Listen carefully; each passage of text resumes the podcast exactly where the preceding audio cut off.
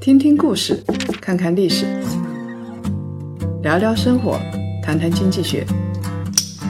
欢迎大家收听《谈谈》，大家好，我是叶檀。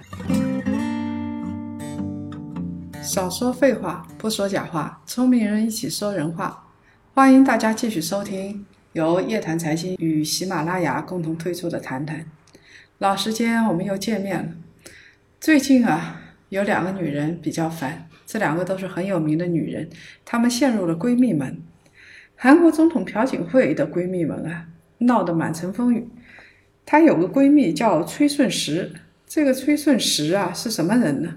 是朴槿惠前秘书室室长郑润惠的前妻。也就是说，她这个闺蜜的前任老公啊是。朴槿惠的一个非常亲密的下属，结果呢，这位亲密下属的太太跟自己老公的上司成为了闺蜜。哎，说起来也也是蛮有意思的。两个人据说非常好，情同姐妹。朴槿惠出事的时候，还到他们家去住过一个礼拜。当时崔顺实家好像是四个姐妹，那么。崔顺实是出来了，据说还有一个，呃，他的姐姐也是非常强势的。总而言之吧，这些女人不好惹。那闺蜜嘛，讲点私房话就算了，大不了家长里短、感情八卦、生活困惑。所谓闺蜜，其实就是极品好朋友，当个知心大姐，呃，这这基本上任务就算完成了。但是崔顺实啊。可是不简单，她姐弟恋，而且呢，她的男朋友好像比她小二十岁。她的女儿因为体育特长被特招进大学的。关键问题还不是这儿，她贪，在经济跟政治两个方面都贪。她成立了两家表面非盈利的基金会，逼着大企业捐款了七千万美金。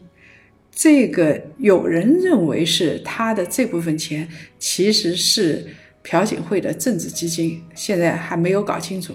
但是呢，总而言之，他弄的这笔钱好像也是为闺蜜弄的。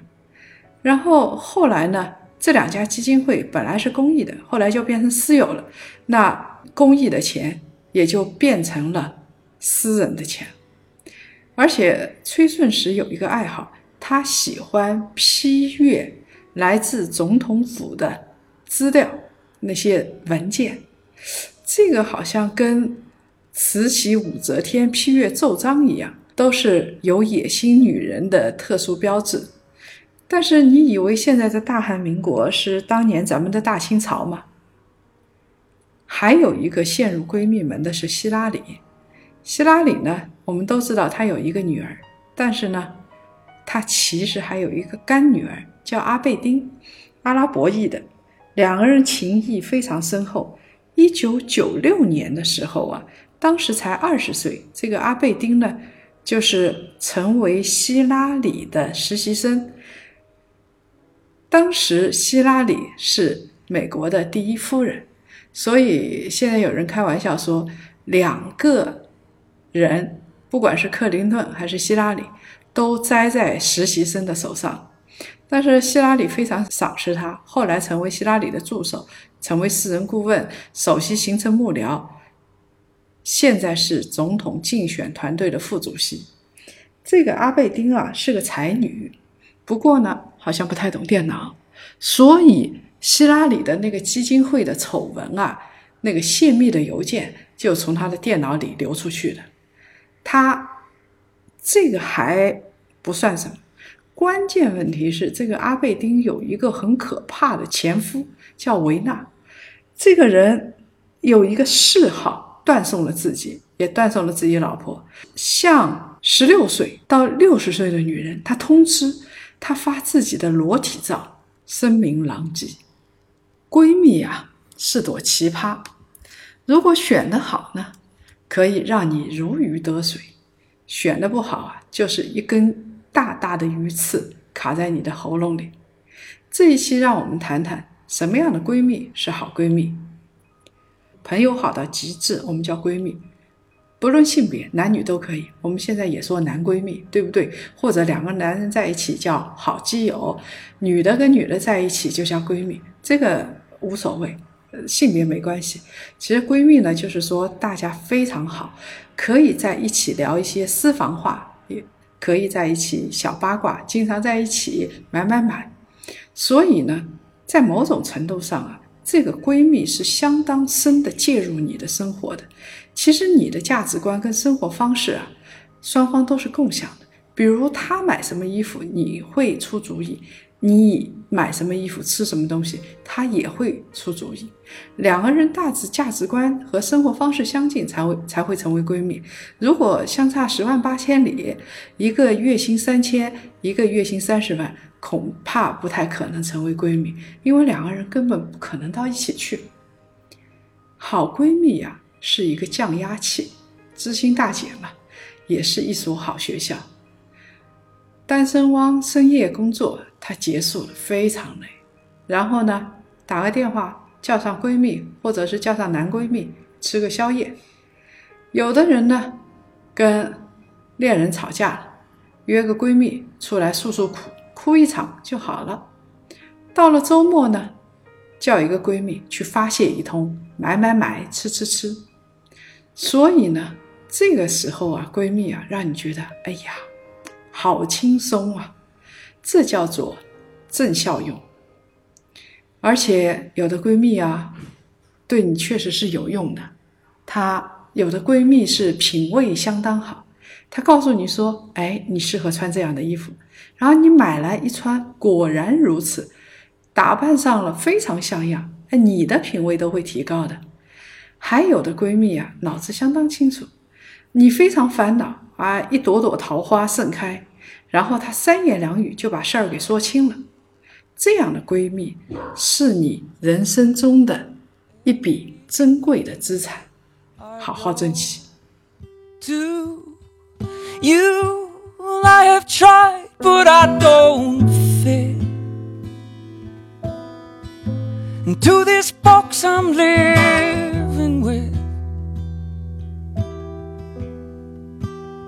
Well, I could go wild. Cause you might lock me up. 不过，有的闺蜜真是够呛。你交到这样的闺蜜，就算是倒了血霉了。这种闺蜜有可能是个小狗仔，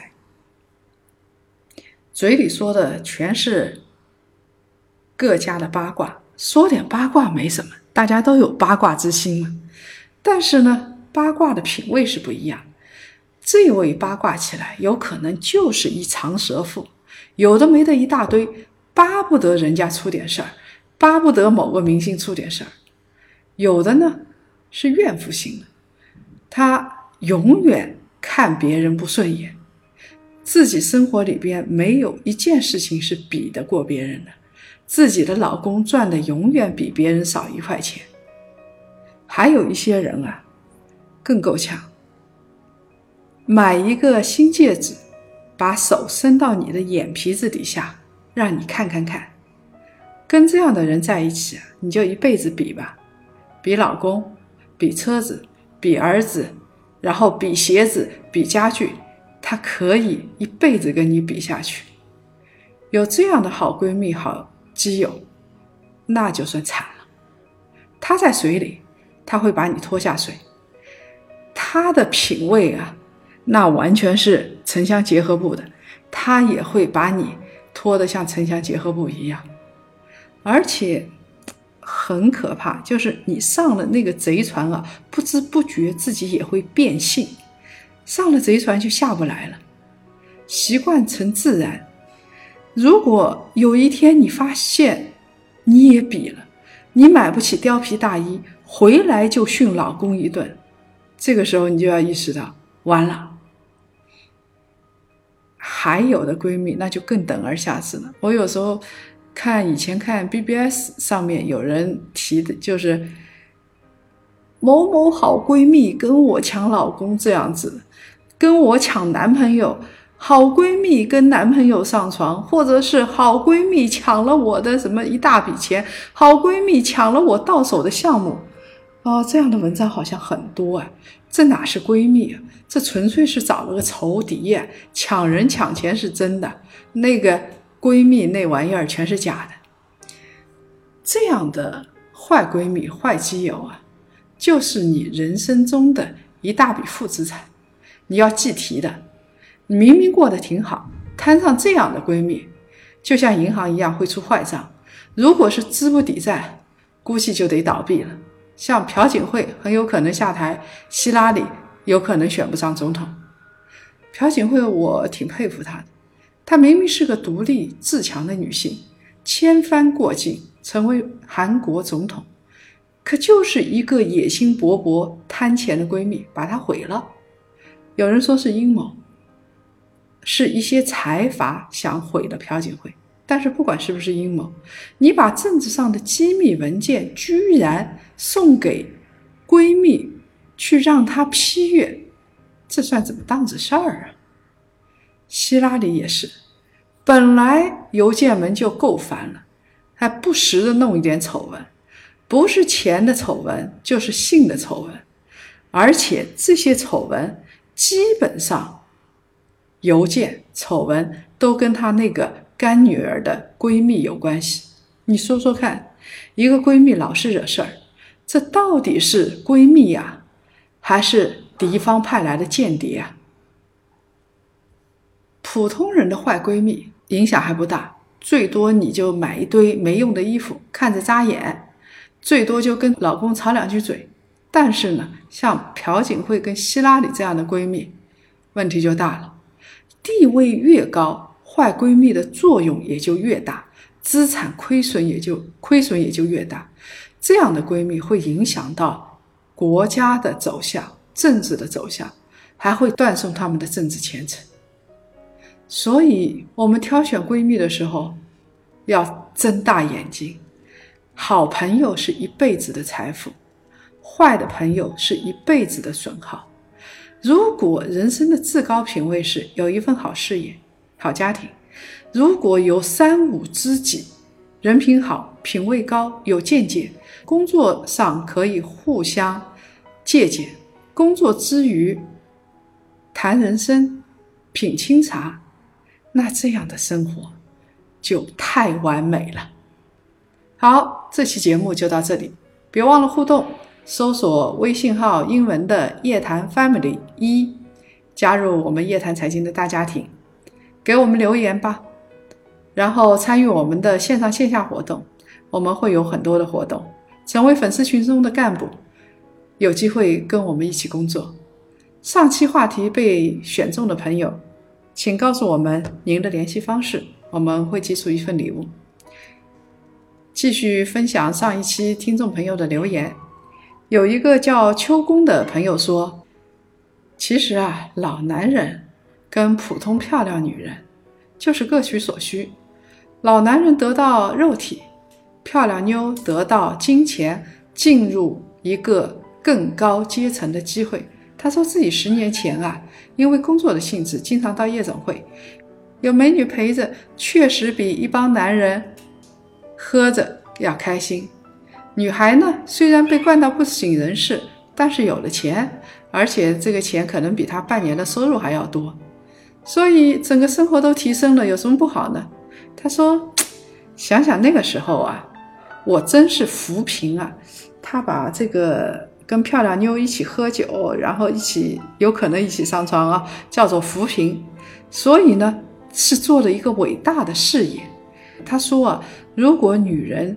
经历了那些没钱的普通漂亮妞的境遇，那么你就会知道，你要感谢这样的老男人。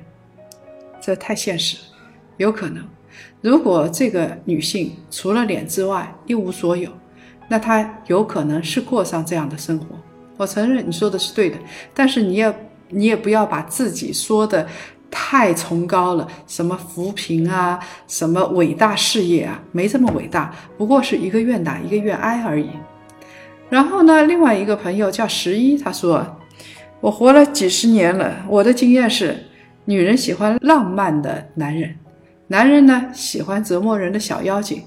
所以呢，什么老男人啊，普通漂亮妞啊，说到底就是老牛吃嫩草，牛尴尬，草也尴尬。如果各位想了解更多的财经经济类的资讯，请搜索拼音谈财经，或者呢关注公众号夜谈财经。老时间，老地点，下周五晚上五点，我们再见。